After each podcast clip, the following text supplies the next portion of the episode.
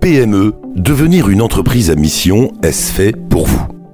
Bienvenue dans Secret d'experts, le podcast d'experts et décideurs qui donne aux entrepreneurs des clés pour réfléchir et faire évoluer leurs pratiques. Secret d'experts.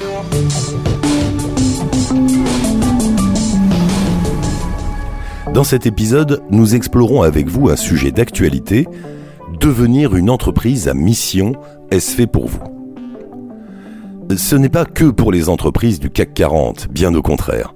Depuis son lancement par la loi Pacte en 2019, savez-vous que la société à mission a déjà convaincu plus d'une centaine d'entreprises dès la première année, dont une majorité de PME Peut-être en avez-vous entendu parler sans saisir exactement de quoi il s'agit. La société à mission, ce n'est pas un statut juridique ou un label, mais une qualité juridique. Elle permet aux entreprises qui le souhaitent de se doter d'une raison d'être. Inscrite dans les statuts, cette dernière explicite les engagements environnementaux et sociétaux que l'entreprise se fixe dans le cadre de son activité. Après avoir modifié ces statuts, l'entreprise déclare sa qualité de société à mission au greffe du tribunal de commerce en vue d'une immatriculation au registre du commerce et des sociétés, le RCS. Désormais, elle n'a plus pour seul objectif la performance économique ou la rémunération des actionnaires. Elle doit remplir des objectifs au service du bien commun. Et pour éviter qu'il ne s'agisse que d'un simple effet d'annonce ou d'un coup de com', ces missions doivent être concrètes, mener à des résultats précis. Et leurs modalités de suivi sont précisées dans les statuts. Par exemple, une entreprise souhaitant préserver le patrimonial culturel régional peut décider de soutenir au moins trois projets par an qui vont dans ce sens, etc., etc. Selon son activité et ses convictions, l'entreprise peut privilégier des actions à impact social plutôt qu'environnemental. Plus de la moitié des entreprises à mission combinent les deux critères, mais pas toutes. Le dirigeant et l'entreprise sont donc soumis à une obligation de moyens, et des contrôles sont prévus. Un comité de mission est spécifiquement créé pour surveiller la bonne tenue des objectifs. Distinct des autres organes sociaux de l'entreprise, il intègre au moins un salarié, il peut procéder à toutes les vérifications qu'il juge nécessaires et demander à se faire communiquer des documents. Le comité présente chaque année un rapport dédié, joint au rapport de gestion. Et ce n'est pas le seul à qui l'entreprise doit rendre des comptes. Un contrôle externe par un organisme tiers indépendant, l'OTI, est également prévu. Ce dernier est choisi par l'entreprise parmi la liste des organismes accrédités par le COFRAC, le Comité français d'accréditation. Le premier contrôle de l'OTI a normalement lieu 18 mois après la publication du statut d'entreprise à mission, puis tous les deux ans. Vous êtes un TPE ou une PME de moins de 50 salariés. Des aménagements spécifiques ont été imaginés pour vous.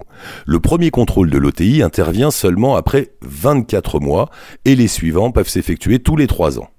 L'OTI publie un avis qui est joint au rapport du comité de mission. Attention, cette vérification n'est pas une simple formalité. Si l'OTI considère qu'un ou plusieurs objectifs n'est pas suivi, alors un juge peut être saisi pour s'exprimer sur le retrait ou non de la qualité de société à mission. Pour ne pas mettre à mal la crédibilité et l'image de l'entreprise, la rigueur est de mise.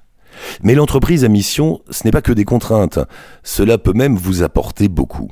Devenir une entreprise à mission, c'est un atout pour valoriser sa singularité, se distinguer de ses concurrents et renforcer sa visibilité auprès de ses clients actuels ou futurs.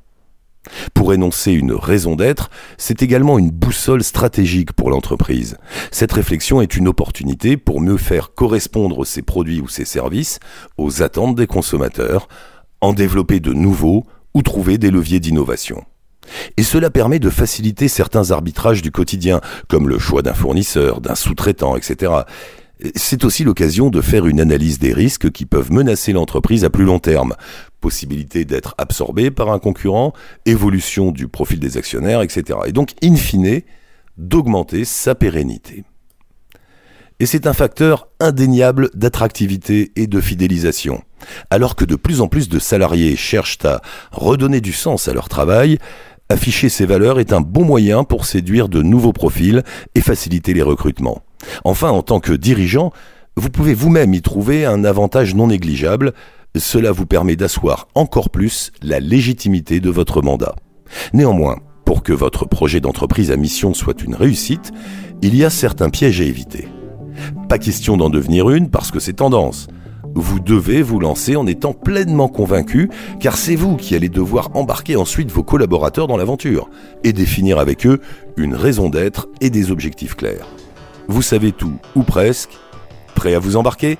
La chaîne expert et décideur. Tous les podcasts de la chaîne Experts et Décideurs sont disponibles sur le site expertsetdecideurs.fr et sur toutes les plateformes d'écoute. N'hésitez pas à vous abonner, à laisser votre commentaire et à liker.